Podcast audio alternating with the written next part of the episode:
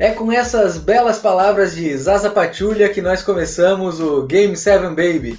Eu sou Edson Poyer e para mim essa off-season só não tá mais divertida do que a off-season do ano que vem. E eu sou o Thiago Bloch e tô aqui para dizer que o Golden State vai ganhar esse ano. Já começamos bem. Esse é o Game 7 Baby, um podcast semanal que vai trazer tudo aquilo que nós acharmos de interessante que aconteceu na semana, tá, Thiago? Com certeza. O que está acontecendo de interessante aqui até agora são as fofocas, os rumores em torno do draft, as trocas, da free agency. E Thiago, tu já tem alguma fofoca preferida até agora não? Fofocas tem algumas, rumores temos muito, mas a mais quente aí é que o Buddy Hilde não está retornando para o comandante dele, Luke Walton, né? Parece coisa de ex-namorada, né? Ah, pois é. Quando, quando o relacionamento não está muito bem, o pessoal costuma desligar o telefone. tá certo. E para fazer um pouquinho diferente do que a gente tem visto aí, nós pegamos aqui um artigo da CBS Sports que tem os 20 pontos, as 20 questões mais importantes para essa época de trocas aqui na off-season. Thiago, tá pronto pro primeiro, cara? Com toda certeza, manda bala. Então tá, é seguinte, é, essa semana foi definida a data de início da temporada, ela vai ser no dia 22 de dezembro, e vai ter 10 jogos a menos, serão 72 jogos. O draft vai ser no dia 18 de novembro, e a free agency vai começar logo na sequência. O que, que isso significa? Os times terão cerca de um mês para treinar antes do primeiro jogo da temporada, e durante esse período de treinos, eles vão, vão ter um elenco que vai estar sendo provavelmente substituído alguém vai estar envolvido numa troca, vai ter alguém que foi contratado numa free agency, então vai ser uma off-season bem interessante. Uma das coisas que as franquias normalmente já têm que fazer nas off-seasons é decidir se vão com tudo no começo da temporada, contratar o time que eles pensam que é o ideal para a temporada inteira, ou se eles esperam até a trade deadline. E aí, Thiago, o que, que tu acha que as franquias vão ter que fazer com essa temporada diferente, cara? Olha, que eu acho, eu sei que não importa muito para eles, mas o que eles vão. que tá claro é que eles vão ter que parar de fazer doce, o jogador também, né? Antigamente existia um flerte, para continuar com a analogia aí de relacionamento que você fez, um, um doce, eles tinham que ficar ali para tentar ganhar um pouco mais no contrato, ou ali ou aqui, né? Agora não tem tempo mais para isso, tem que decidir, se abraçar e logo, porque a temporada já tá aí. Uhum.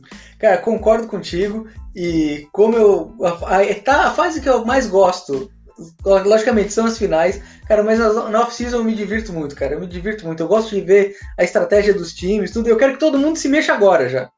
Com certeza. O problema é que tá todo mundo ali e os jogadores estão segurando, né? Até agora a gente não sabe se o Giannis fica ou não fica e tá todo mundo querendo saber isso daí.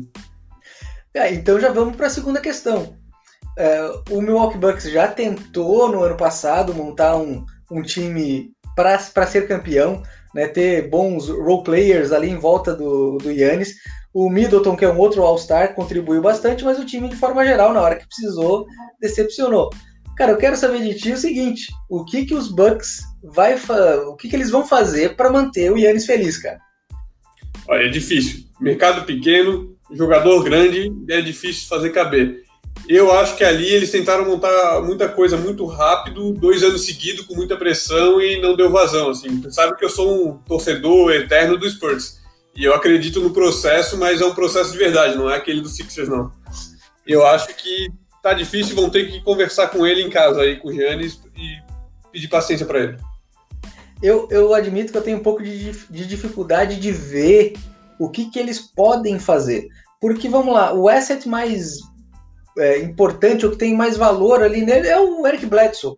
Né? Tu não vai trocar um Middleton.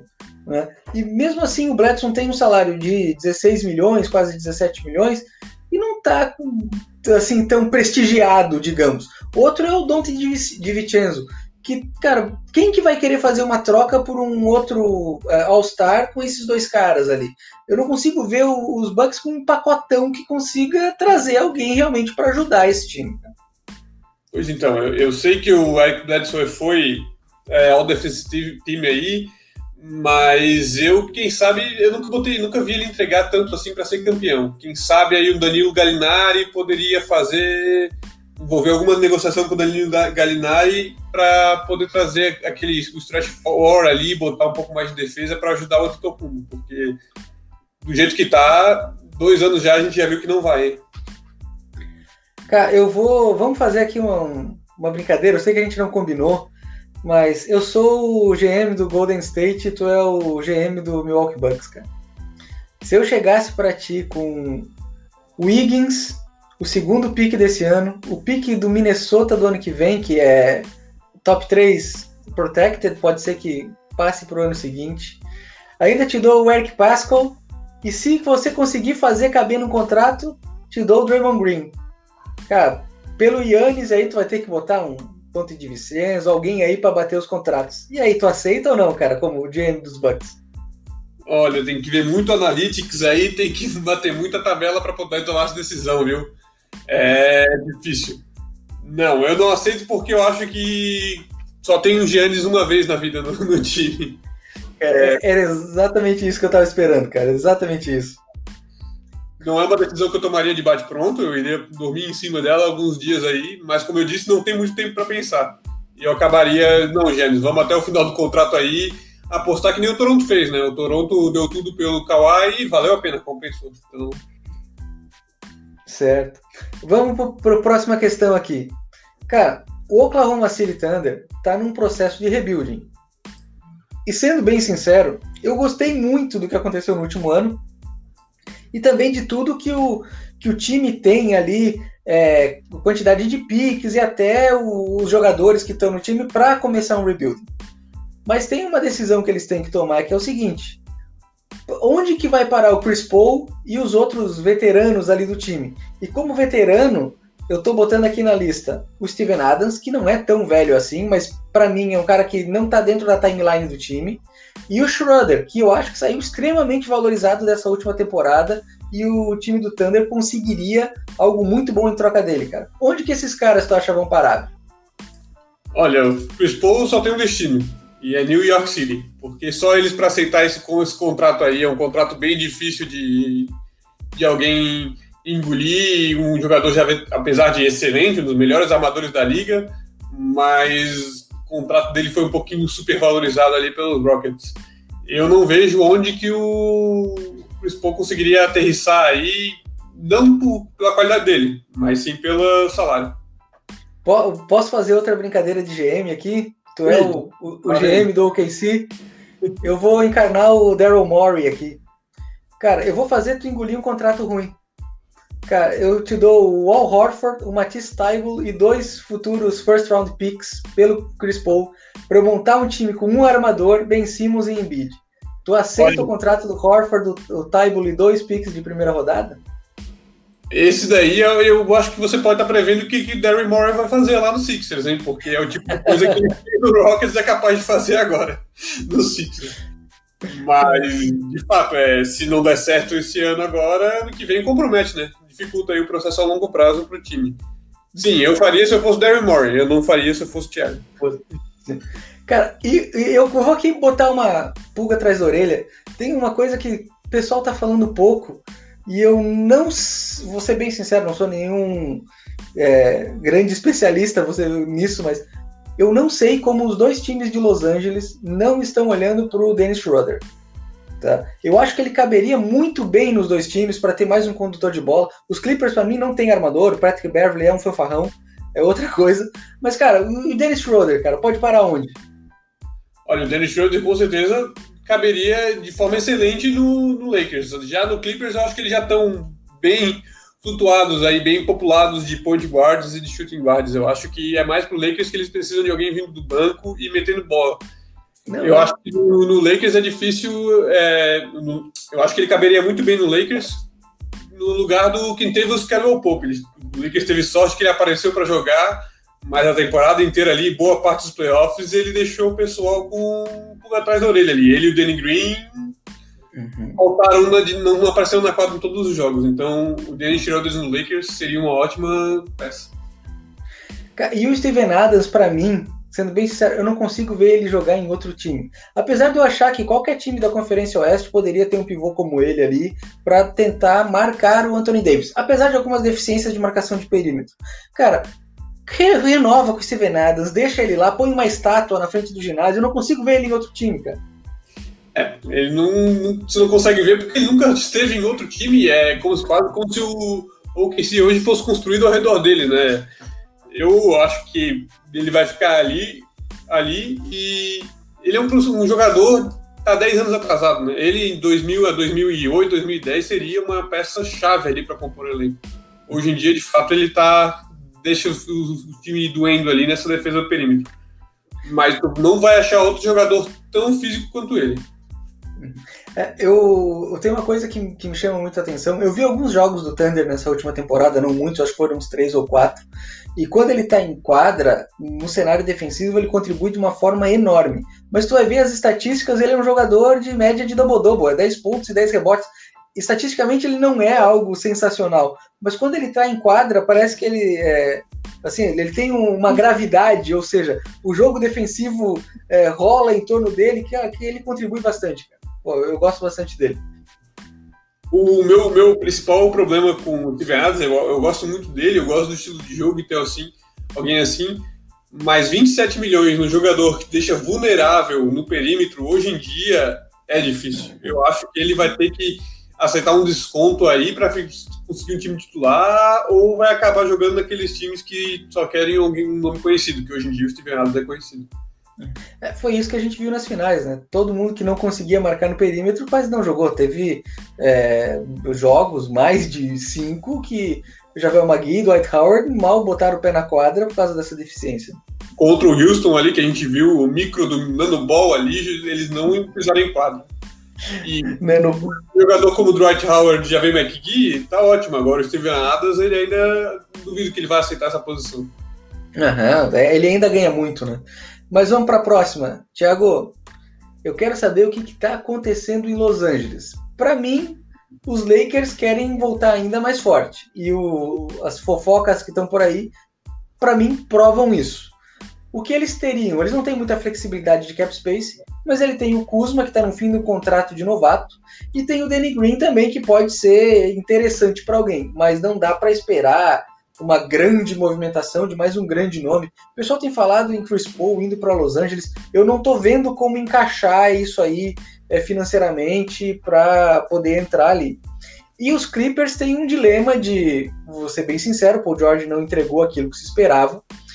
Para mim, tem um, eu concordo contigo, tem vários point guards e shooting guards lá, mas não tem um condutor de bola, um playmaker que vai que ajuda esse time a desenvolver melhor a bola.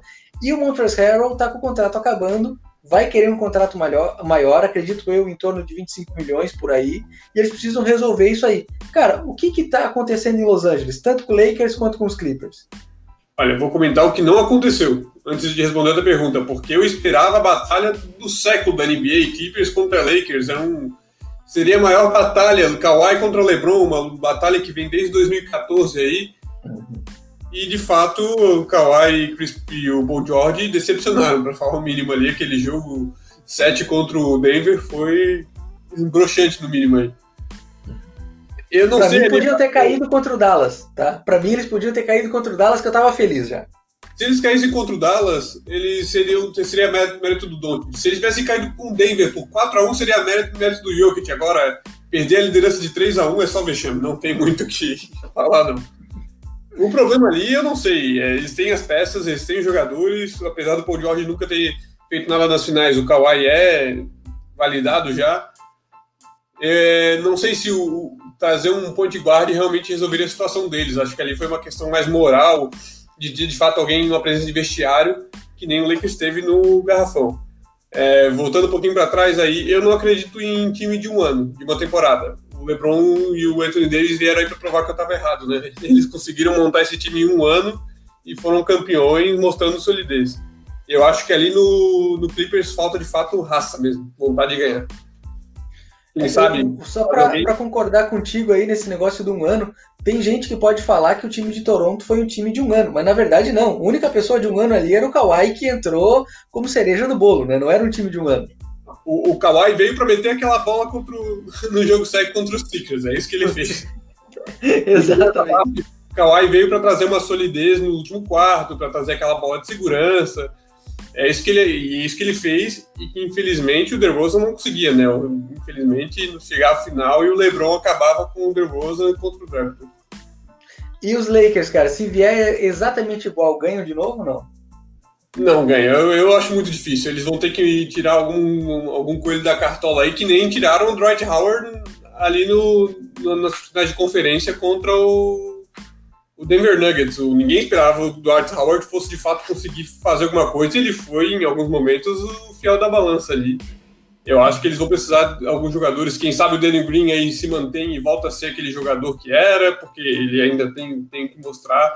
O Rajon Rondo, eu acho que eles têm que fazer muita força para voltar, porque o playoff Rondo faz diferença. Todo mundo duvidava, mas aconteceu aí.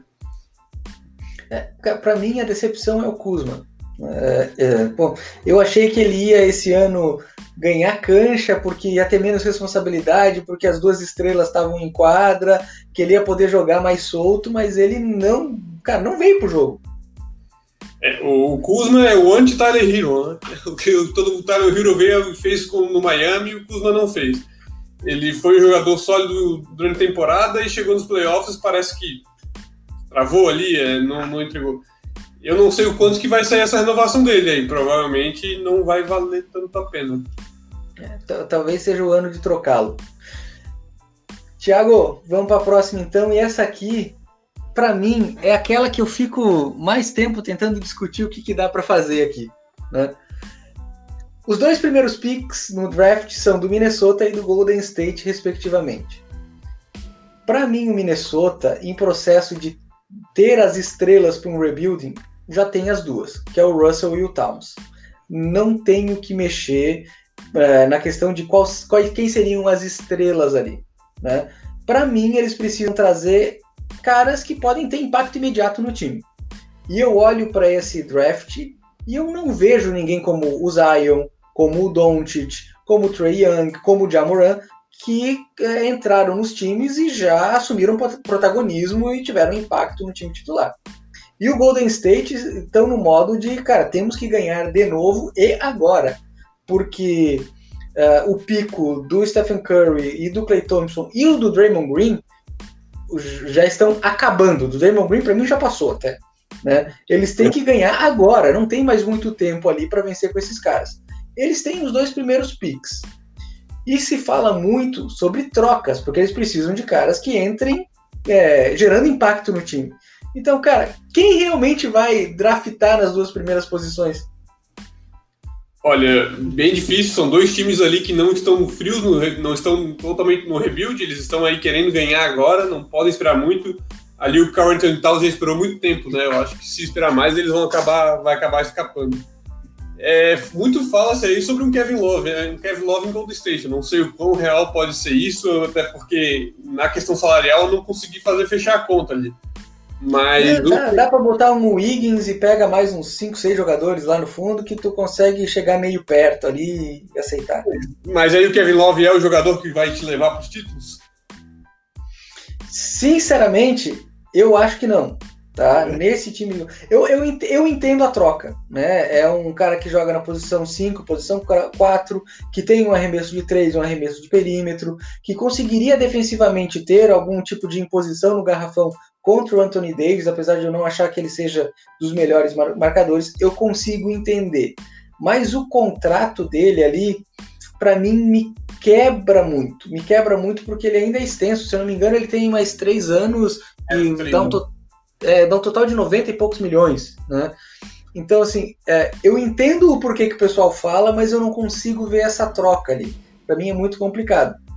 E no caso do Minnesota, Thiago, tem alguém aí, cara?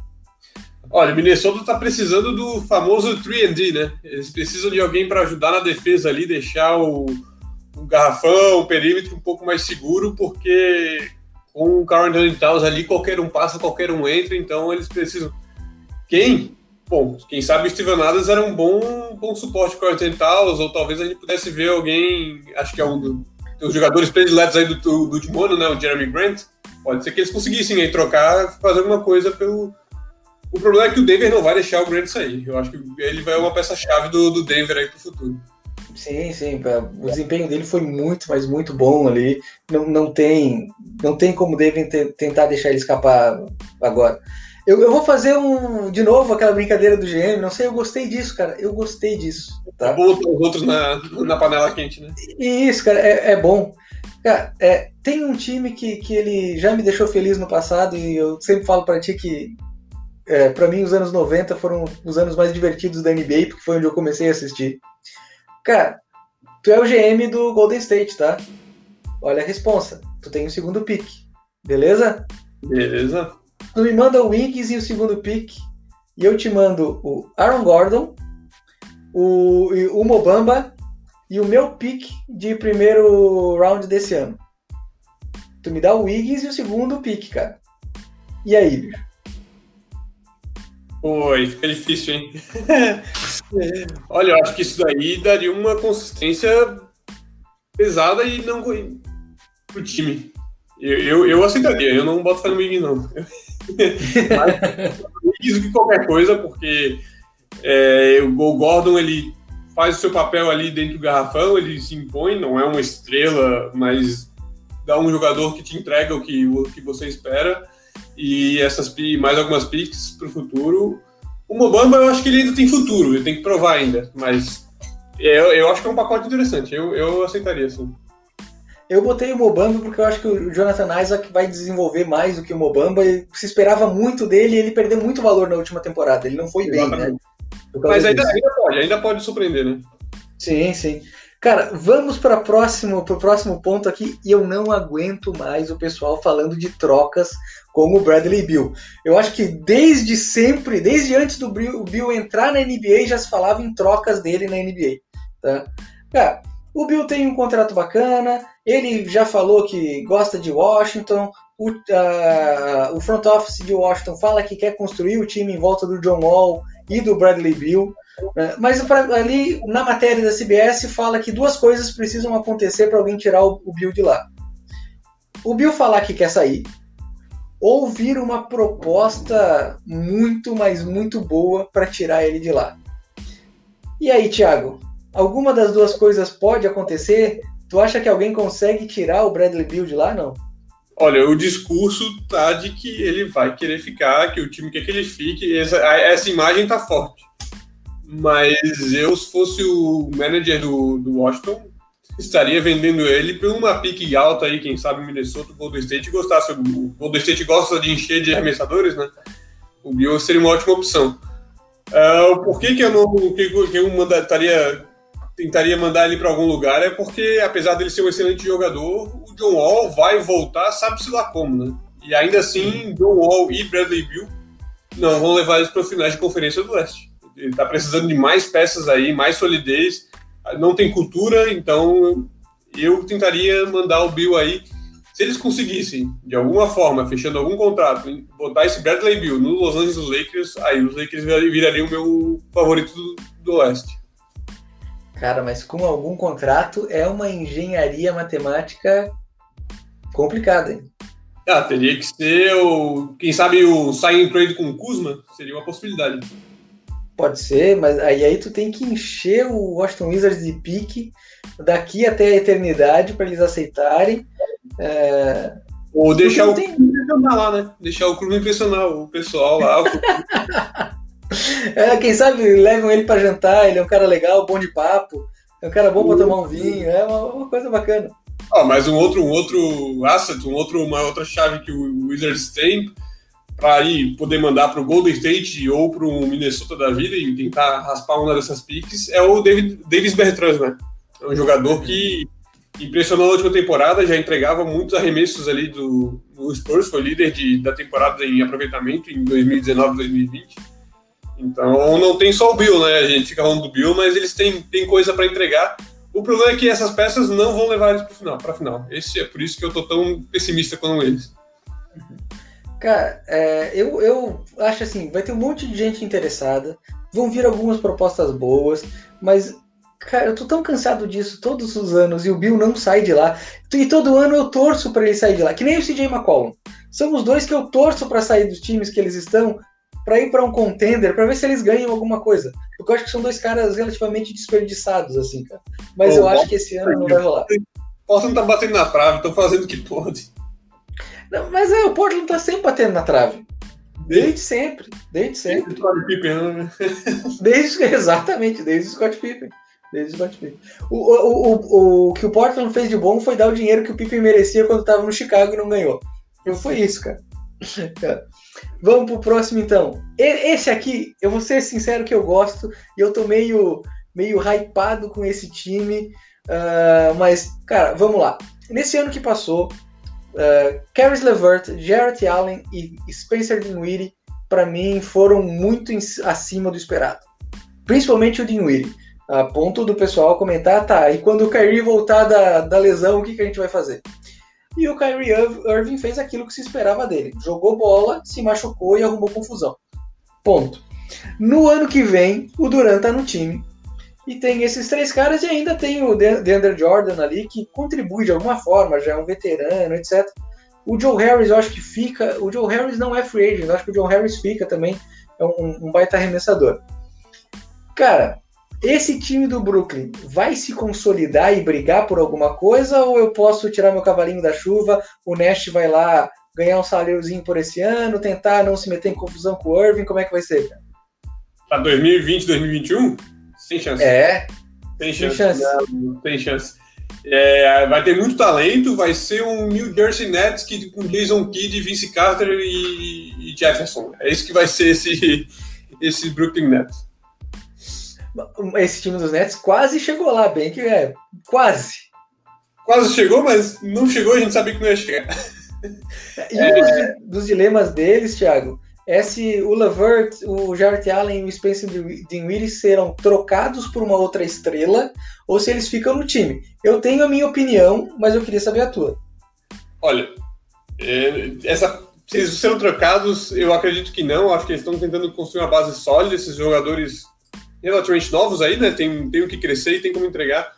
O problema para mim nesse Brooklyn Nets é que o Irving e o Duran são jogadores com uma, um histórico aí de problemas vestiário, né? Eles não são as pessoas mais fáceis de lidar. E ainda bota um treinador novo, o Steve Nash ali sem experiência, o melhor que ele seja, eu acho que tem que ter alguém com pulso firme aí para segurar os dois nos tempos difíceis.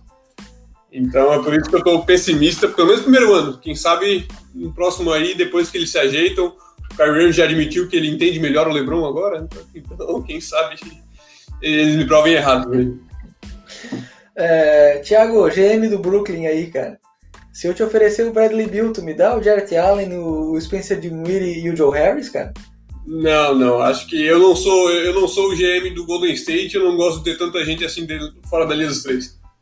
tá certo. Cara, vamos lá. Esse aqui, eu acho que eu já falei que eu tô muito hypado e querendo ver as coisas para vários casos, mas esse aqui, uh, esse time, desde o ano passado, é um time que eu fiquei com muita expectativa e fiquei muito triste que o Zion teve que fazer a operação e eu entendo o motivo ali. Mas aqui é o seguinte: o time dos Pelicans tem hoje o, o Holiday, que tem um contrato alto, próximo de 30 milhões. E eu tenho o J.J. Redick, com 36 anos, que tem mais um contrato expirante, acho que em torno de 16 milhões por ali. Esses dois caras podem ser muito interessantes para times que querem brigar pelo título. e olhando o que tem nesse time do, dos Pelicans, eles estão meio fora da timeline. Se eles trocarem esses dois caras por jogadores jovens ou por picks, a timeline fica um pouco mais redonda. Mas mesmo com o Stan Van Gundy, que é um cara que, pô, os trabalhos dele foram bacanas, é, esse, mesmo assim, provavelmente nesse ano, eles teriam uma queda nos resultados. A pergunta é a seguinte: os Pelicans estariam dispostos a dar esse passinho atrás para ajustar essa timeline do time, não? Olha, eles não parecem que estão dispostos, porque eles vieram esse ano aí batendo na porta dos playoffs, parece que eles queriam ganhar agora mas eu, se estivesse no lugar deles, eu daria uns quatro passos para trás. Aí eu tentaria, quem sabe, fazer uma troca do, do Holiday de 30 anos para um Bradley Bill, no mano ali, um a um, que tem 27 anos, ganha 3 anos ali, e o Bradley Bill vira o experiente, o veterano do time. Ah, joga, joga o Lonzo Ball junto nessa troca aí pro, pro Washington pelo Bill, eu não aguento mais o Lonzo Ball. Ou pega o Holiday e o Ball e tenta pegar uns piques lá, troca de ball, né? Pega o outro irmão ali, quem sabe ele se pega alguma coisa. Um time que eu vejo o Holiday encaixando bem também é o Philadelphia. Né? Tu pode envolver nessa troca aí, é, tentar pegar um Matisse O problema é também os Pelicans aceitar um contrato ruim. Né? Porque eles teriam que aceitar o contrato ou do Tobias Harris ou do Al Horford, que para mim estão entre os top 3, top 4 piores contratos da NBA hoje. Assim, o que o Elton Brand fez lá foi uma coisa horrível. Né? Mas eu, eu vejo mesmo, o Holiday encaixaria em vários lugares. Encaixaria no Milwaukee, eu acho que o time precisa de alguém que, que, seja um playmaker. Encaixaria em qualquer dos dois times de Los Angeles, encaixaria em vários lugares. E o JJ Redick, para mim, ele também encaixa em muito lugar. Ele é um cara para jogar numa segunda unidade e ser o cara competente da segunda unidade para botar bola. É um cara para jogar aberto também. Tem, tem lugar para esses caras em vários times do, do, do, de toda a liga, né? Com certeza. E o JJ Redick, eu me impressiono que ele está ganhando apenas 13 milhões. É 13, eu achava que era 15. 13, 13, isso. É, me impressiona porque ele é um jogador muito mais do que 13 milhões. É, e como você falou, ele encaixaria em qualquer time. Ele no Lakers ali para vir naquela hora clutch time para se não é para meter bola, é pelo menos para tirar o marcador dele do, garraf... É, do garrafão e liberar espaço para Anthony Davis e para LeBron, né? Isso. Ninguém quer deixar ele livre na linha dos três, cara. Agora, por que o desperdiçar o Prime do Holiday nesse time que pode chegar nos playoffs, mas esse é o melhor que eles vão fazer, eles não vão chegar no final de conferência. Eu não, não sei, é só para realmente passar confiança para o Zion que eles estão para valer, mas eu não, não vejo grande valor nisso. Eu, se eu fosse GM, eu tava ferrado porque eu ia fazer rebuilding o tempo inteiro. É o que eu gosto de fazer, cara. Eu mandava ver, botava a responsabilidade para cima do Zion e do Ingram. O Ingram, para mim, é um cara que tem potencial para ser All-Star várias vezes. Eu acho que nessa temporada ele mostrou que pode ser o, o, cara com a bola na mão desse time. Cara, dá cancha para esses moleques aqui e fala, gurizada, o time é de vocês, vamos lá. Cara, eu, eu mandaria bala, mas assim, sem pensar duas vezes. Concordo contigo, 23 anos do Ingram ainda, apesar de não ser tão novo assim, tem muita lenha para queimar e para amadurecer ali. Pensar em ganhar título só lá na frente quando ele, tiverem, ele tiver uns 26 ali, 27, que aí sim tem que fazer. Enquanto isso, pega a pique. Vamos pegar aí uns jogadores de, do draft, quem sabe miros mais maduros, né? Que já chegam um pouco mais pronto, vão ter que esperar para amadurecer. Sim, sim. Cara, é, Falou de pique, eu lembro dos Knicks, mas eu não vou sugerir o Redick para os Knicks, acho que não faz sentido na timeline. Ah, isso é Vamos... é maldade. Vamos para a próxima aqui. Cara, um dos times que impressionou todo mundo nos playoffs, para mim não na temporada regular, porque eu esperava o desempenho na temporada regular e achava que nos playoffs eles iriam pior do que eles foram, foi o Denver. O Jamal Murray tirou alguns jogos ali da cartola, que para mim jogou muito, o Jokic jogou aquilo que se esperava. Né? O Michael Porter Jr. apareceu bem, Jeremy Grant apareceu bem, o Millsap, né, né? mas cara, é, a percepção é que falta alguma coisa nesse time, cara. Tu acha que o Denver vai conseguir encontrar isso que falta para realmente brigar por um título nessa temporada? Não, não, acho que a resposta está dentro deles. Eu acho que eles têm que se encontrar em quadra. Eles é um, ao oposto do Clippers, eles têm raça, eles têm confiança em si mesmo. Eu lembro ainda do, dos playoffs em que o Jamal Murray estava errando tudo quanto é bola e o técnico manteve ele em quadra para confiar nele. Ele foi lá e fez quase 20 pontos no último quarto para mandar o Spurs para casa. Então, eu acho que eles têm ali potencial. O problema deles é o mesmo problema que o Toronto teve, quatro vezes seguida. Tem o LeBron no meio do caminho, né? Tinha um LeBron, um LeBron no meio do caminho, um LeBron no meio do caminho tinha.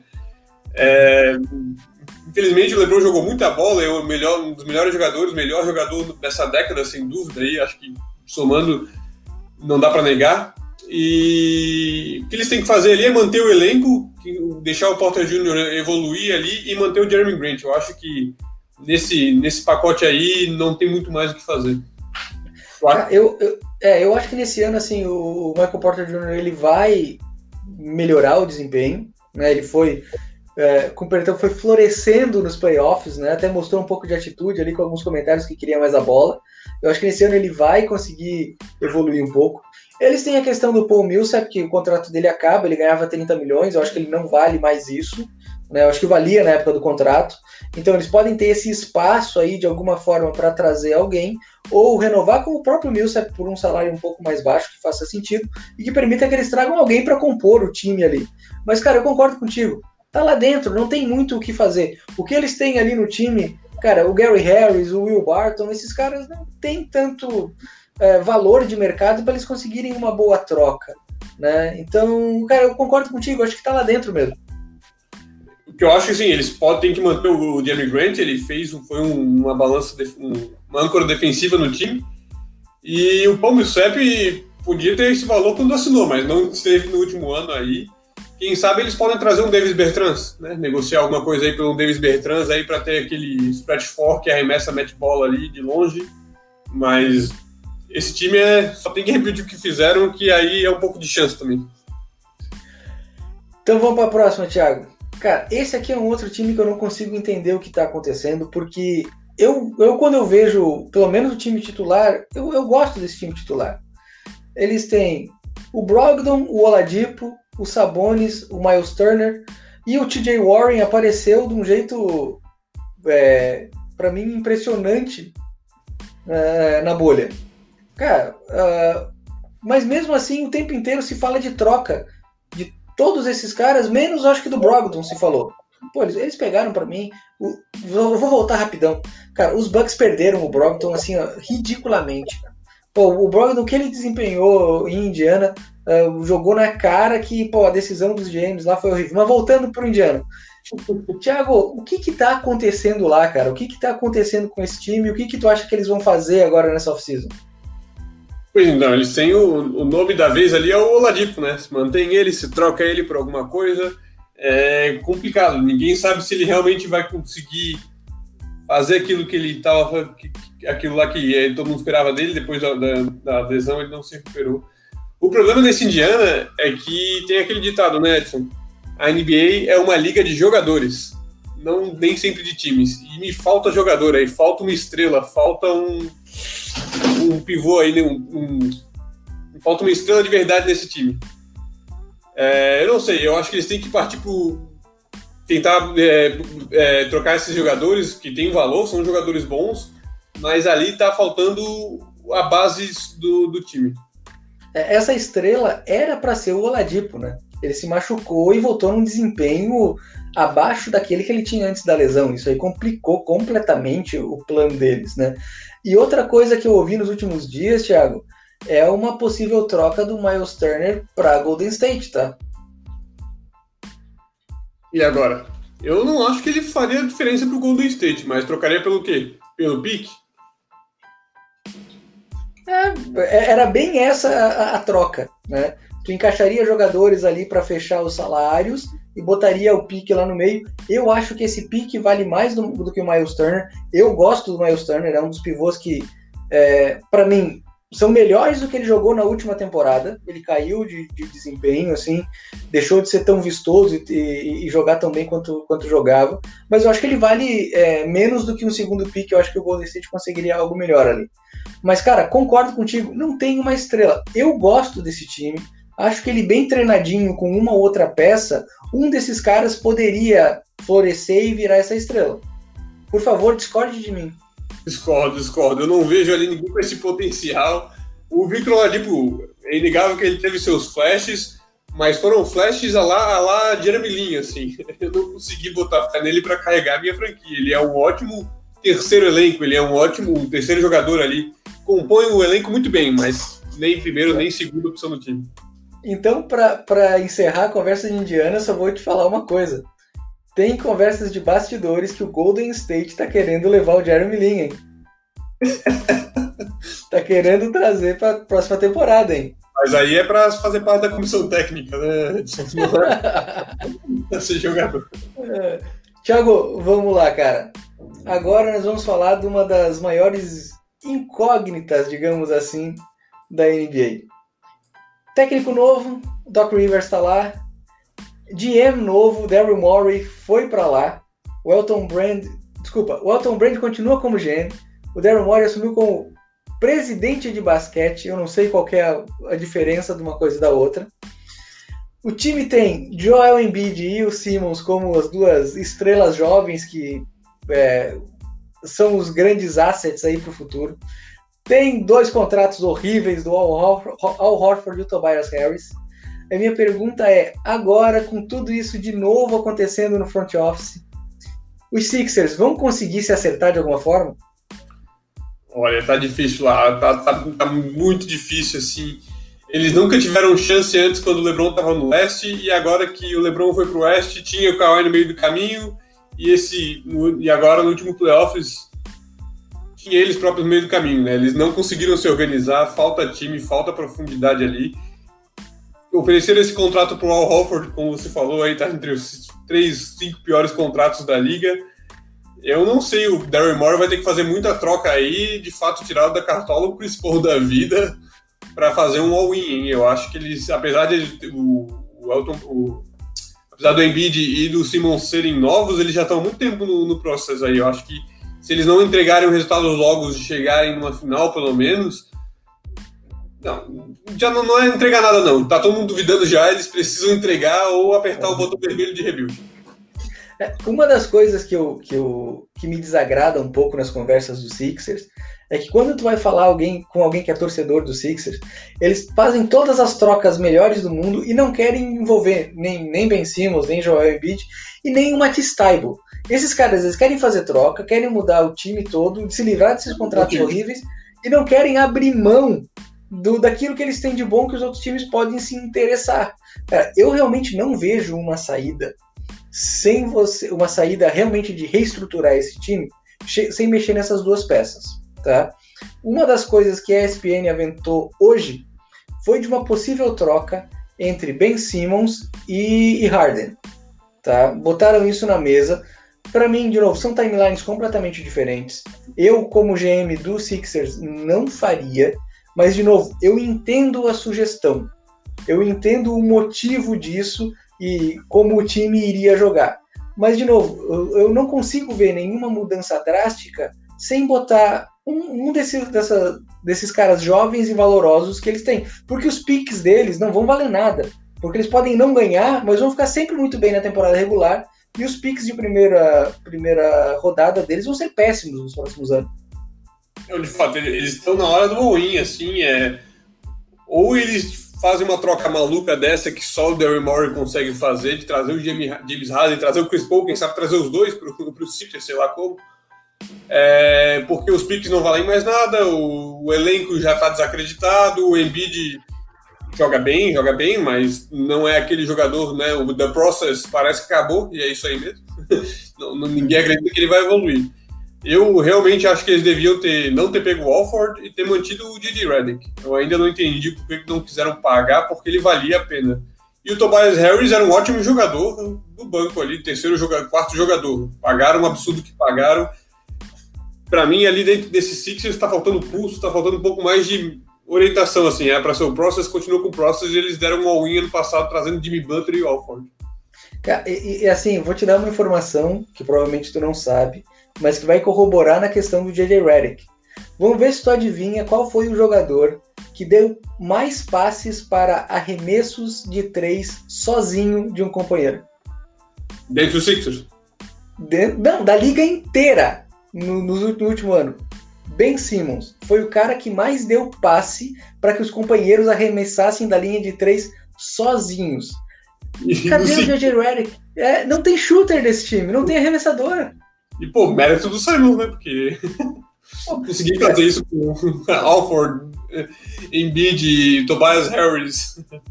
Isso. Cara, é que o Simmons batendo para dentro do garrafão, cara, vai ter uma dobra.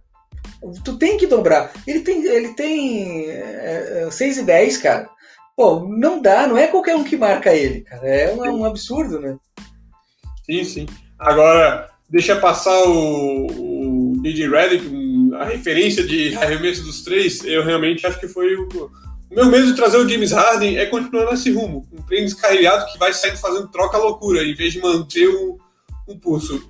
O que é que eu gosto do Spurs? E aí eu gosto do que o Denver está fazendo eu não gosto do que o Houston faz, não. É, eu acho muita sorte, é atirar muito. Tem que fazer que nem tem que contar com uma lesão. É difícil a situação deles. Nós vamos chegar nos Spurs, mas na frente tem os Spurs ali e a gente vai abrir esse coraçãozinho.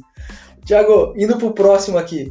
Esse era um dos times que eu gostei de assistir nos anos 90. Pô, teve um time que tinha Penny Hardaway, Dennis Scott, Shaquille O'Neal, que chegou nas finais e, e perdeu de uma forma triste, assim. É, uma das coisas mais legais da minha vida foi começar a assistir basquete vendo Olajuwon contra Shaquille O'Neal. Assim. É, cara, era um espetáculo. Mas agora esse time tem Aaron Gordon, Vucevic, Jonathan Isaac, Terence Ross, Evan Fournier, Mobamba, Markel Fultz. Cara, é um time, vou usar a palavra que é o que está na matéria, medíocre. E aí, o Magic vai sair dessa mediocridade, não? Não com esses jogadores, Edson. Eles realmente aí não tem muito o que fazer com esse elenco. E até eles chegaram a impressionar um pouquinho na bolha aí, ganhando um joguinho ali do, do Milwaukee, mas agora a gente sabe que era o Milwaukee que falhou, né? Não foi um tanto mérito deles assim, era o Milwaukee que não sabia direito o que estava fazendo. Eles têm que apertar o rebuild, tem que, quem sabe, trocar essas peças aí por um pique aí como você comentou anteriormente, o Aaron Gordon talvez seja interessante ali para um Minnesota ou para o Golden State, né? É... E eles têm jogadores onde eles conseguiriam boas trocas. Tanto o Aaron Gordon, quanto o Vucevic, quanto o Fournier e até o Terence Ross, eles podem ser peças interessantes em outros times. É realmente ter a vontade de querer fazer e definir qual vai ser o pilar desse rebuild. É, o Jonathan, o Jonathan Isaac é um jogador é, muito mais defensivo do que ofensivo, mas ele é extremamente competente. Ele teve uma, uma lesão complicada aí na última temporada, mas ele poderia ser um dos caras principais. É, dependendo daquilo, vai que o Mobamba consegue entregar tudo o que se esperou. Mas, de novo, eles têm ali é, jogadores que podem ser envolvidos em boas trocas, inclusive nas trocas do primeiro, dos primeiros piques desse ano. Né? Então, é, para mim, é, é, querer fazer. Né? Com certeza, você comentou do Jonathan Isaac, ele tem ali 6 e 11, isso dá o 2 e 9, 2 e 10 ali praticamente, é, e 23 anos ainda. Pô, 23 anos, tem jogador que chega do draft com 23 anos, né? Então dá para conseguir vender ele muito bem. Eu, eu vi uma pouco que eu comprei do Rolando, ele parecia muito sólido na defesa. Quem sabe ele pode ser esse jogador que vem do banco para marcar o LeBron, ou né, para segurar um pouco ali o garrafão. Eu acho que eles têm peças para vender. O problema é o que, que eles, vão fazer, o que, que eles vão fazer depois.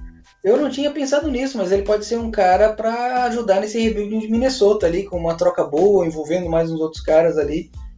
Poderia ser uma peça bacana nesse time jovem lá de Minnesota e construir e crescer nesse futuro junto ali com o Russell e o Towns. Tem potencial, né? Uhum. Cara, vamos para a próxima aqui. É, eu, eu, vou ser sincero que eu acho um pouco difícil isso que o pessoal está perguntando aqui. Uh, eu acho que tem algum espaço, mas para mim os Celtics impressionaram muito, mas muito uh, na bolha principalmente. Porque por incrível que pareça, na bolha parece que o, o tempo parou e a gente conseguiu assistir mais jogos, assim. consegui assistir mais coisas.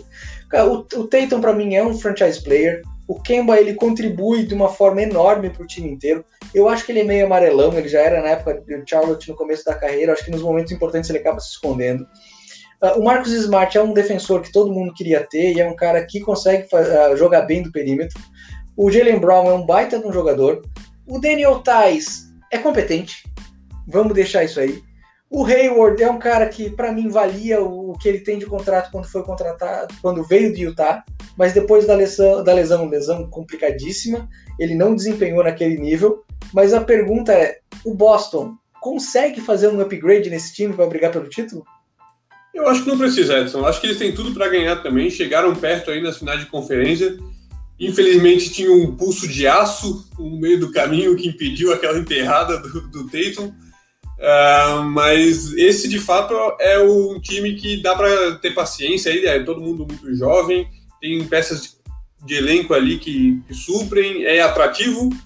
O problema do Boston é que eles deram certo muito cedo, né? Lá atrás, em 2019, ali, eles já estavam chegando a 2018, se não me engano, chegaram às finais de conferência e não era a hora deles, assim. Então, é, eu, nesse time, tentaria manter as peças principais. Eu, o Gordon Hayward, eu acho que eles podem aí negociar, renegociar esse contrato, hein? Se chegar no ouvido dele e falar que eles vão ser campeões. Ele tem, é, ele tem um player option agora nesse ano, de 30 e poucos milhões, se eu não me engano. E realmente, cara, não aceita esse player option, eu estendo aí por mais 4 anos, a gente quebra aí, eu te dou 50 milhões e vai te dar esses. Te dou 50 milhões em 4 anos e vai te dar 34 agora para tu abrir um espacinho aqui para mim, né? Eu acho que se tiver uma boa conversa ali, dentro, ali com ele, ele é capaz de aceitar, faz sentido para ambos. E aí, quem sabe a gente comentou de algumas peças de elenco aí ao longo, ao longo desse podcast, mas quem sabe trazer um defensor, quem sabe trazer o Jonathan Isaac, quem sabe traz umas peças ali de composição, mas para deixar o time mais forte. Mas em termos de core, de, de, de, eu acho que eles estão no ponto aí. O, a, esperamos, é claro, que o Tatum, que o Marcos Smart e todo o resto e é, continuem melhorando conforme eles têm, né? E que o Kemba mantenha. Uhum. É, o Kemba para mim é uma incógnita, incógnita para daqui a duas temporadas, né? Ele é um cara que tem um salário extremamente alto, que, que saiu uh, de Charlotte para ganhar um título, mas eu não sei se ele consegue desempenhar no nível para realmente ajudar esse time a ganhar um título. Né? Eu acho que vai ficar muito na, nas costas do Tatum. Né? Sim, sim, mas eu vejo o Kemba, ele, ele tá ok com isso. Ele tá tudo bem para ele não arremessar o último arremesso, enquanto que com o Kyrie Irving não tinha discussão. Então eu por isso que eu vejo com uma melhoria o Kemba do que o Kyrie Irving. Eu, eu acho melhor, sabe? Concordo, concordo e gostaria de dizer que se eu tivesse ganhando 35 milhões por ano, eu também tava ok. Muito ok. Fala isso lá em Brooklyn pra te ver o que acontece. Cara, vamos pro próximo ponto aqui. E nós vamos falar de Utah e uma das coisas que aconteceram essa semana. E o, e o time de Utah foi vendido Utah é um dos menores mercados da, da, NBA, apesar dos resultados ótimos desde os anos 90. É um dos menores mercados da NBA e o time foi vendido por 1,6 bilhões, desculpa, 1,6 bilhão, porque quando tá no 1 é no singular. Bilhão de dólares. Cara, um, se um dos menores mercados está com esse preço, cara, a NBA tá muito bem. Quando os Clippers foram vendidos por 2 bilhões, o pessoal falou: não, é porque é Los Angeles, é um mercado gigante. Poxa, né? Quanto que tá o Lakers agora? Chutei. Quanto que tu pagaria ah, pra... o, Lakers deve valer uns 4,5, 5. Olha. É, é. O valor de uma franquia dessa, Boston Lakers, vai muito além do dinheiro, né? Tem um poder decisão ali de influência enorme. Uhum. Cara, se o New York Knicks, com o resultado que tem, é a franquia mais cara que tem para se comprar, cara, porra, os Lakers, então, ganhando tudo, deveriam estar em primeiro. Né? É a questão do tamanho do mercado. Né? Os Lakers hoje em dia, com Anthony Davis, LeBron James e o Clippers ainda né, sendo competitivo, que aquece ainda mais o Los Angeles, olha que cara. Mas, não, cara, é uma briga feia. Mas vamos lá, cara, o time de, de Utah tem uma decisão importante para tomar, principalmente por ser um mercado pequeno, tá? Que é o seguinte: o Gobert ele é elegível por uma extensão de um Supermax. E normalmente os times de mercado pequeno, eles não deixam esses caras fugir. Mas um Supermax para o Gobert pode pesar muito, mas muito no salary cap deles. No último ano eles tentaram fazer uma corrida aí para chegar num título, trouxeram o Conley, o Conley o Bogdanovich, o, graças uh, à sorte deles, o Mitchell realmente para mim está entregando aquilo que se esperava dele. Em alguns momentos ele dá uma desaparecida, mas ele ainda é um jogador jovem, dá para entender isso nele. Cara, mas assim, o time de Utah vai conseguir resolver isso com o Gobert? De que forma? O que, que tu acha que vai sair desse jogo? Pois então, é, Rudy Gobert é a base do time deles, mas um max player contract para ele, quanto que tá? Tá perto dos 40 milhões 40, agora? 40, 40, 40 eu não consigo pagar isso feliz ali sorrindo para ele, ao mesmo tempo que não consigo deixar ele correndo, saindo do time, porque se ele sair do time, por mais que o Mitchell esteja entregando ainda assim, né, acabou o time. Então, eu, é uma decisão difícil para o Utah. Eu acho que ele, por mais que tiveram resultados bons, eu acho que eles esperavam mais, pelo menos uma final de conferência aí para poder bater na porta. Infelizmente, o Michael, Michael Cully decepcionou, né? Não tem muito, muito que falar ali. Eles esperavam que ele viesse para dar um suporte para o time e acabou deixando eles na mão. Uhum. Eu acho que tem que tentar renovar com, com o Rudy Gobert sim, porque o cara ganhou já dois Defensive Player of the Year, né? Eu acho que isso daí não, não pode deixar sair do time, senão destrói o time. Thiago, GM do Warriors aí, cara. O que, que eu vou te propor? E logicamente a gente vai ter que acertar um saláriozinho ali, alguma coisa. Assina um Supermax com ele, a gente faz um sign and trade. Eu mando o Rudy Gobert aí para ti e tu me manda o, o, segundo pick desse ano, o do Minnesota o, o Wiggins, e aí se quiser até o Draymond Green, cara, tem uma antipatia pelo Draymond Green. Por mim eu trocava ele por qualquer coisa. Mas tudo bem, eu entendo o valor dele, eu só não gosto dele. E aí, cara? Tu, como GM dos Warriors, troca esses dois caras, esses picks pelo, pelo Rudy Gobert. Eu até eu... deixo tu, tu ficar com o pique do Minnesota, me dá o segundo desse ano.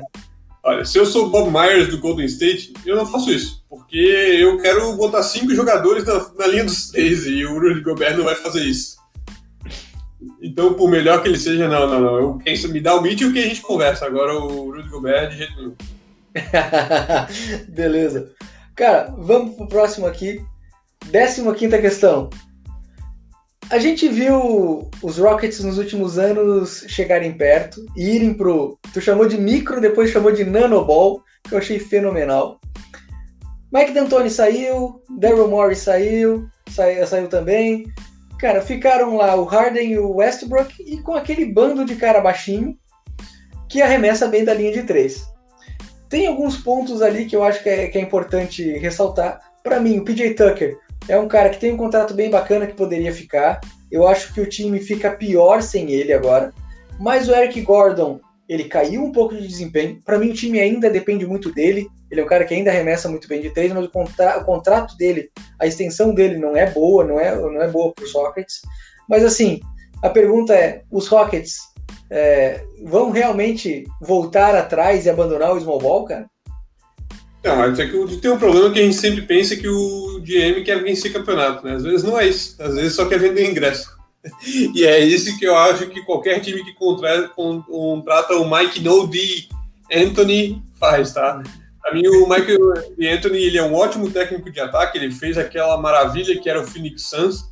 Coisa fenomenal aquele time. Steve Nash, Sean Marion, Stoudemire, era um time fenomenal. Leandrinho Barbosa, sexto Leandrinho homem. Barbosa. Uhum. Sexto homem do ano, é mesmo? Leandrinho foi sexto homem, né? Chegou a fazer 23 pontos por jogo, é uma máquina. Uhum.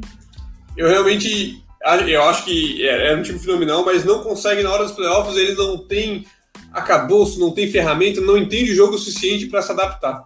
Então, times do Mike D'Antoni sempre vão, podem, vão voar no, durante a temporada e chegar no playoffs vão morrer na praia.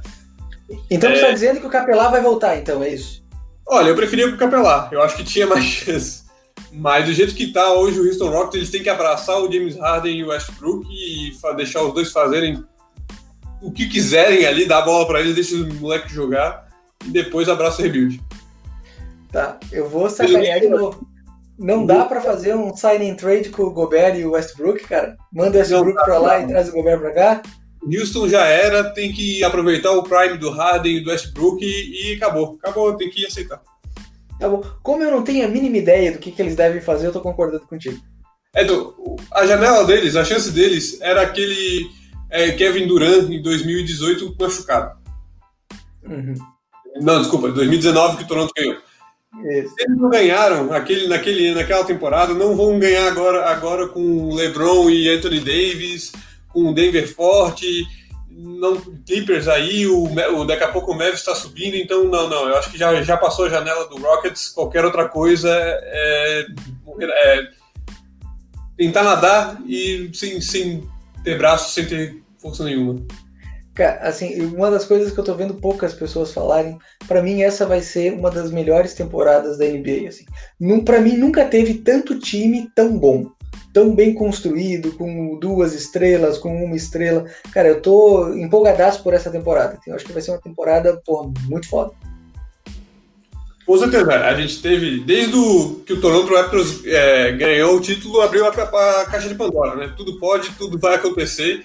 Aí veio agora essa situação da bolha da pandemia e ninguém sabe como é que vai ser nós estamos falando aqui, mas ninguém tem certeza que o teto salarial vai se manter, né? Ainda não foi definido isso, ninguém saiu. Exato, exato. Tem aí essa decisão da CBA aí para eles tomarem qual vai ser o, o, teto. Porque tinha um aumento programado, se não me engano, para a próxima temporada, né? Então, Sim. cara, tá, tá, tá complicado mesmo. Mas vamos para a próxima aqui. Ah, vai lá, Thiago, desculpa. A expectativa, é, a expectativa é que pelo menos não aumente, mas pode diminuir ainda. Tem gente pedindo para diminuir porque o rendimento das equipes acabou. É, mas enfim, o que eu quero dizer é que o, a janela dos Rockets acabou e eles não tem muito mais o que fazer ali, não. É, é chorar e esperar passar. Darren Moore sabe, Mike D'Antoni sabe, só Só o James Harden não sabe. Cara, vamos lá. Esse aqui é um outro time que todo ano também me empolgo. Eu me empolgo ah. com esse time sempre. Eu me empolgo, eu, eu sei, eu sou fácil de me empolgar, eu sou fácil, já, já, já deu para entender.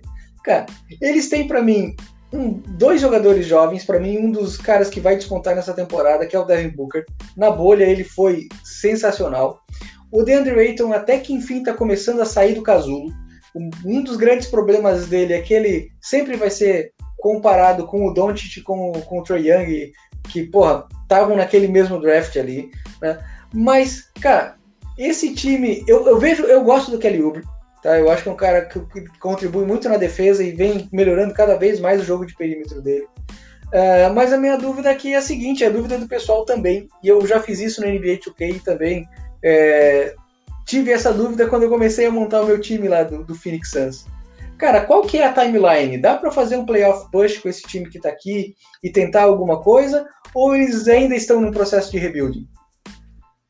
Bom, você falou que o Devin Booker foi fenomenal, mas faz alguns anos já que ele vem entregando absurdo dos jogos. Ele vem jogando muito bem, ele vem sendo principal arma defensiva. O problema aí é que eu acho que esse é o teto do Devin Booker. Eu não vejo muito mais como ele crescer aí, não, sabe? Eu acho que no momento que o DeAndre Ayton ou então o Brandon Knight ou quanto possível terceira peça venha precisar mais da bola, ou a bola não vai aparecer ou os números do Devin Booker vão diminuir. É, eu acho que esse ali o oitavo, sétimo lugar é vai ser o teto do, do, do Phoenix. É, o que eles estão precisando, não, não consigo, mesma coisa do Indiana, não consigo ver aí jogadores de peso, mas dá para quem sabe brincar ali, dá para brigar pela oitava, sétima é, lugar no playoffs. O problema é que nesse ano a sétima vaga foi com quem? Foi o Luca Doncic fazendo aqueles absurdos que a gente viu. Então tá difícil. O Oeste é briga de cachorro grande. É, né, é, o que, que a gente tem no Oeste ali? Vamos lá os dois times de Los Angeles. A gente vai ter o Denver de novo. A gente provavelmente vai ter o Portland brigando também na parte de baixo. O Dallas eu acho que não vai ficar em sétimo, vai ficar numa posição melhor.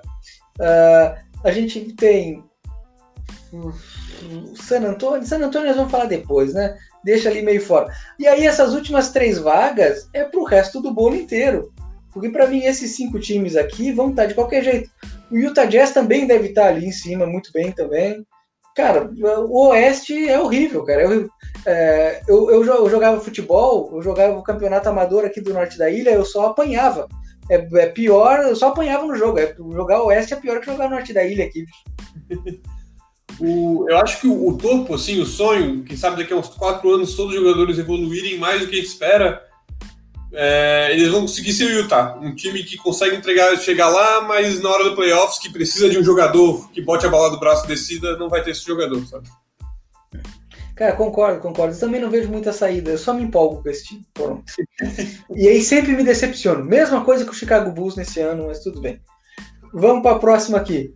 Até que enfim chegamos no San Antonio Spurs, Thiago. Agora é hora de tu abrir esse teu coraçãozinho, tá?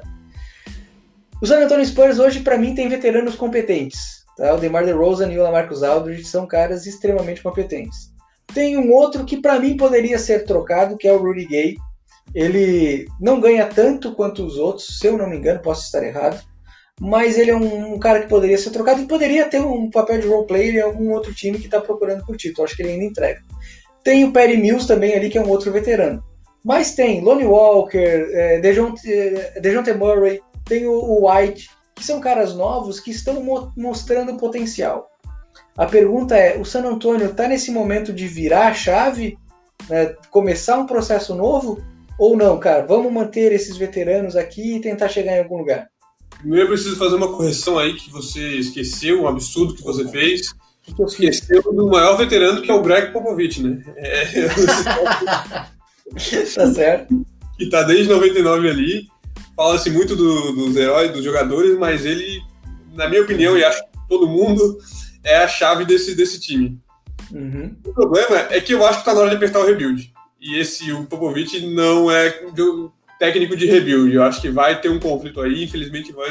Eu tô prevendo que vamos ter notícias tristes no futuro dos Spurs, porque ele não vai aceitar. Mas DeRozan e Aldridge, com 35 anos, não são jogadores que vão levar o Spurs para lugar nenhum. Uhum.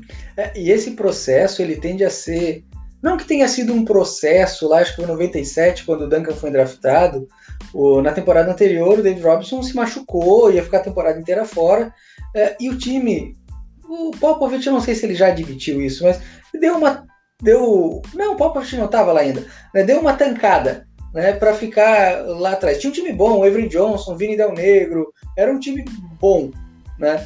Conseguiram draftar o Tim Duncan e no ano seguinte já foram campeões. O processo aqui ele vai ser muito mais demorado, né? É que o Greg Popovich fez um movimento de mestre aí. Ele era general manager, ele não era técnico. Aí é, ele não tancou o ano, o ano. No ano seguinte, que eles tinham de Duncan, ele assumiu como técnico. Ai, que rapaz inteligente.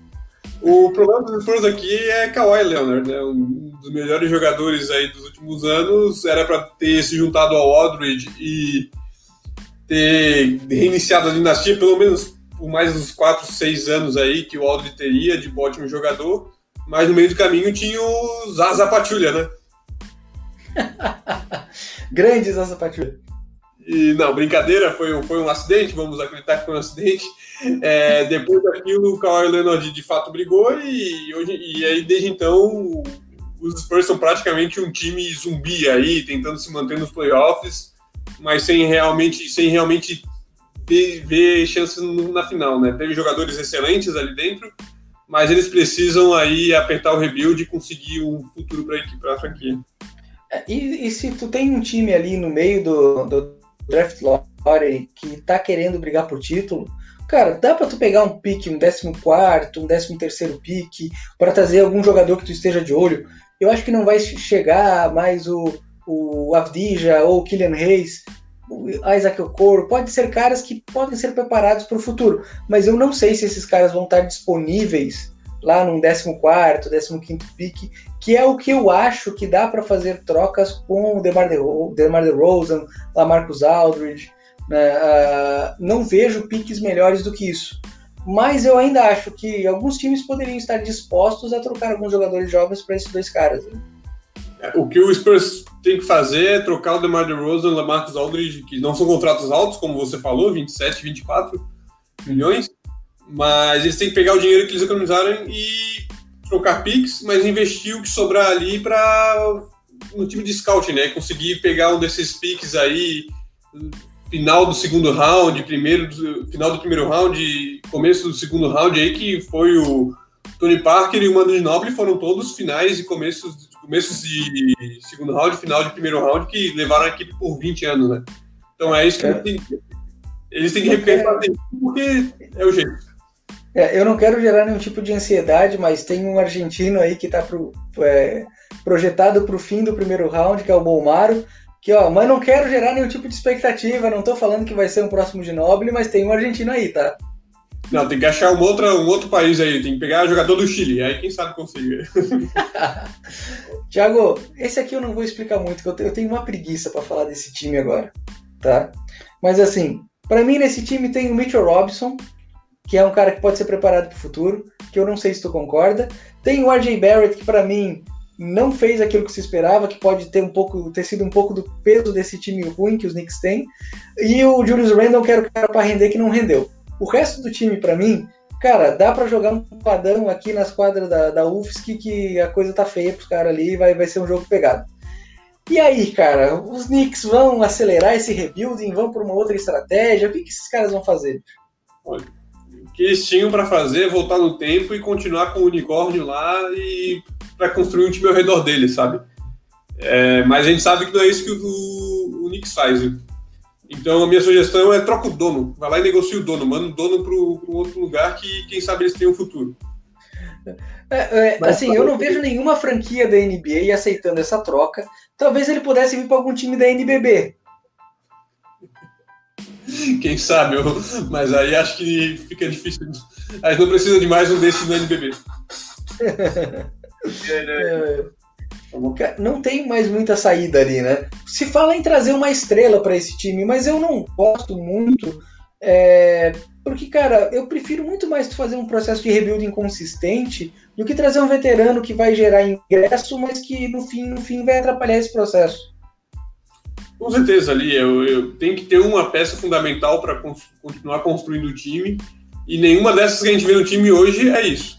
Então, a gente comenta muito que o. Eu comento muito aí que o Knicks pode ser um destino para jogadores com contratos baixos, né?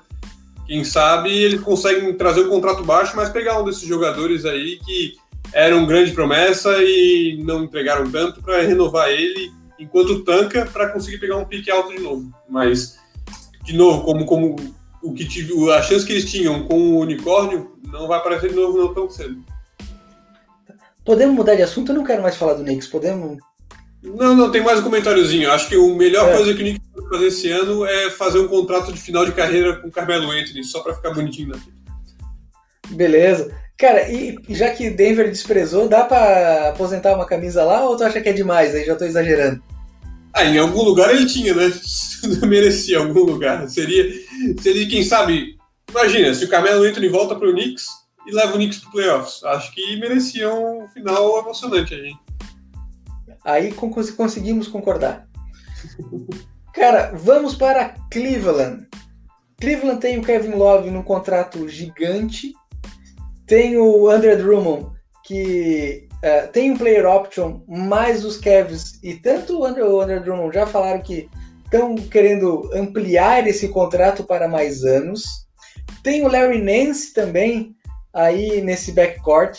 E tem os direitos sobre o Tristan Thompson, uh, também porque é cara de garrafão.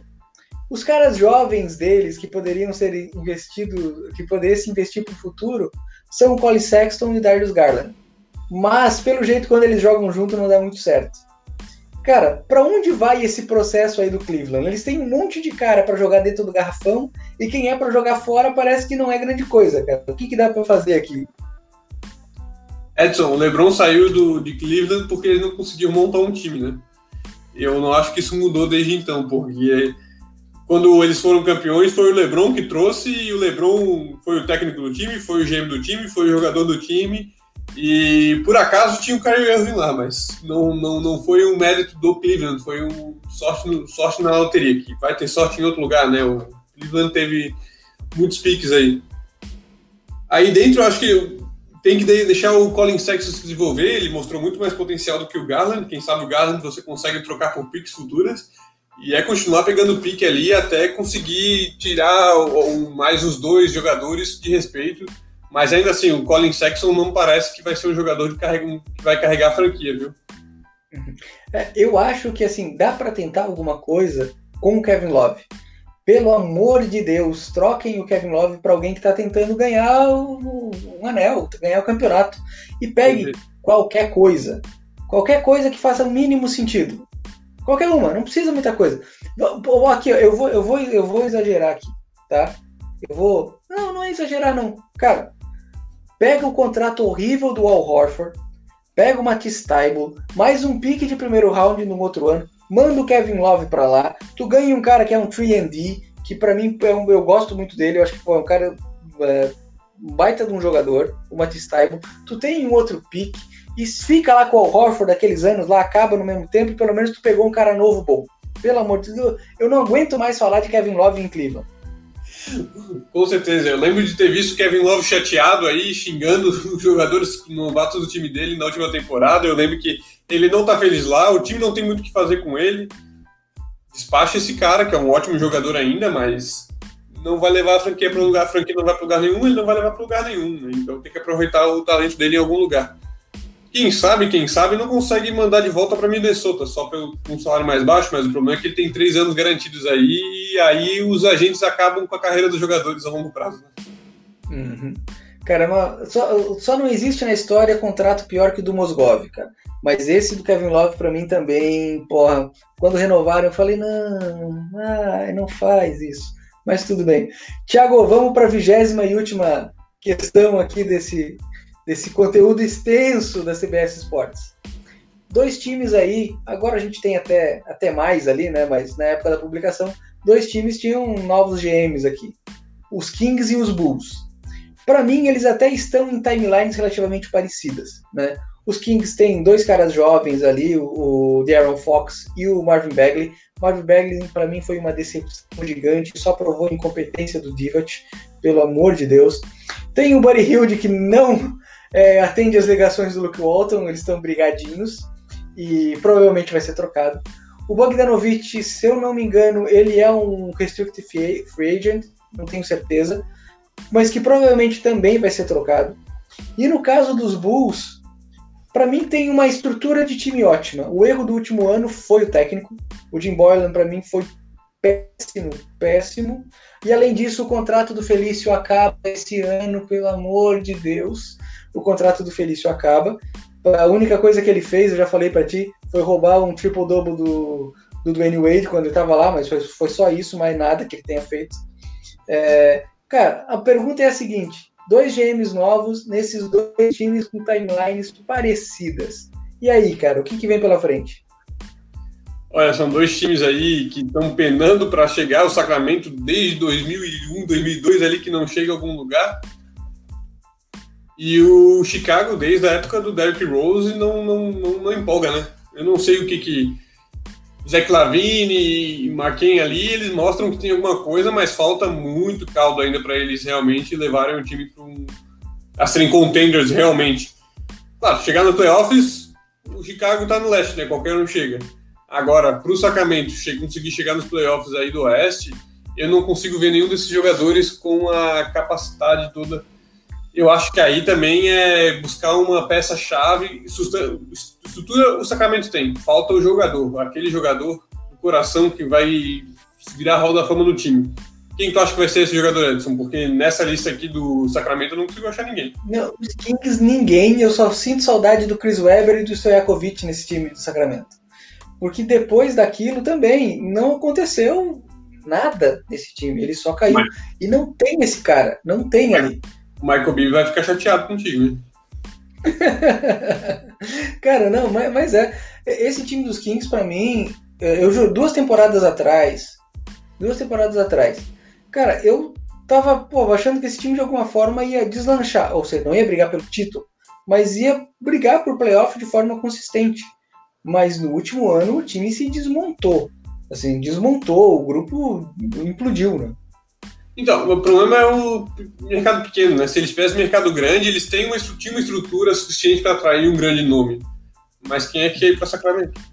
É, eu acho que tem um outro problema. O front office lá é muito fraco. Né? O, o, o Divat, ele cometeu erros gigantescos.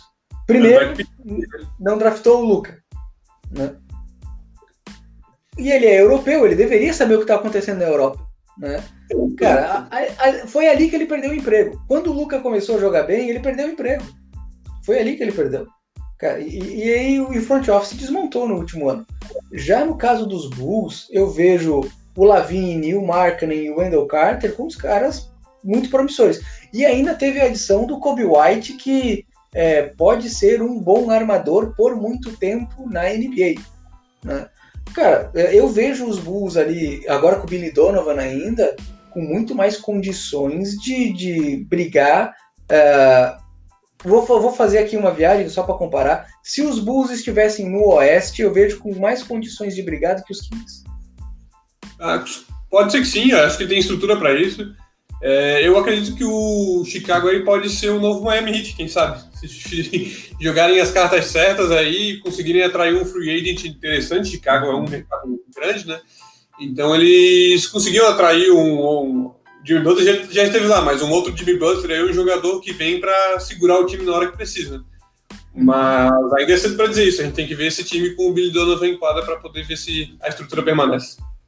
concordo, concordo. Tiago, algumas últimas palavras? Tu acha que tem alguma coisa que faltou a gente falar? Tu quer explicar por que, que o Golden State vai ser campeão, não? Não, porque eles têm o Stephen Curry, que é o melhor jogador da NBA. Só assim, na lata? Eu não vou nem contestar. Tu falou com tanta certeza que eu não vou contestar. Não, brincadeira, brincadeira. Eu, eu só queria fazer menção honrosa aqui ao Dallas, que eu acho que é o time que evoluiu muito durante os playoffs e eu acho que vem forte aí, vem com. Não tem muitas peças para movimentar, é mais ajeitar o, o Luca e o Unicórnio ali para eles serem campeões daqui a uns três anos, não agora, mas daqui a uns três anos. O Mark Cuban, né, saiu a notícia que ele está se preparando para a própria, para a próxima free agency. Quem que pode virar free agent no ano que vem? Yannis. É, se, as notícias é que o Dallas está se preparando para caso o Yannis decida ir para free agency, eles vão atrás para puxar ele de lá. Né? E, e, teve uma outra fala na, na, semana passada que foi o seguinte: que o Dallas está disposto a trocar qualquer um do time que não seja o Luca e o Porzingis. Mas também não tem lá muita coisa para trocar, são jogadores competentes. Ponto. Tem o vilão do John Wick, né, cara? O Marianovic. Tem, tem, pode. Não, não, mas brincadeira. Se, se juntasse Yannis, é, Luca e o Kristaps Porzingis seriam no, o novo Big Three do Miami? Dwayne, LeBron e Chris Bosh? Se, juntar, se juntarem nessa temporada os três, eles ganham do Golden State. ganha, ganha, ganha. Não sei se ganha do Lakers, porque o Lakers surpreendeu. Viu? Aham, sim, sim. É, o, o, o, os Lakers ali, realmente, para mim, é, o, o, LeBron botou a bola embaixo do braço de um jeito impressionante, assim, não tinha quem tirasse nesse ano deles. Assim, foi. É, ele, ele mereceu o respeito dele, né? Como ele falou na, na premiação. Ele era, eles eram favoritos, mas teve horas que o LeBron botou a bola embaixo do braço e mostrou que ele era o melhor jogador e que o título era dele e que ninguém ia tirar dele, porque o que ele fez nas finais foi incrível, assim, arremessando os três, que não é o dele, é, defendendo, passando a bola, então é, eu não queria, mas o Lakers ainda vem como os favoritos para esse ano. Ah, sim, com certeza. Tiago, com isso a gente acaba. Pessoal, agradecer a todo mundo que teve a paciência de nos escutar até aqui. Semana que vem a gente está de volta. Tchau, tchau. Tchau, tchau.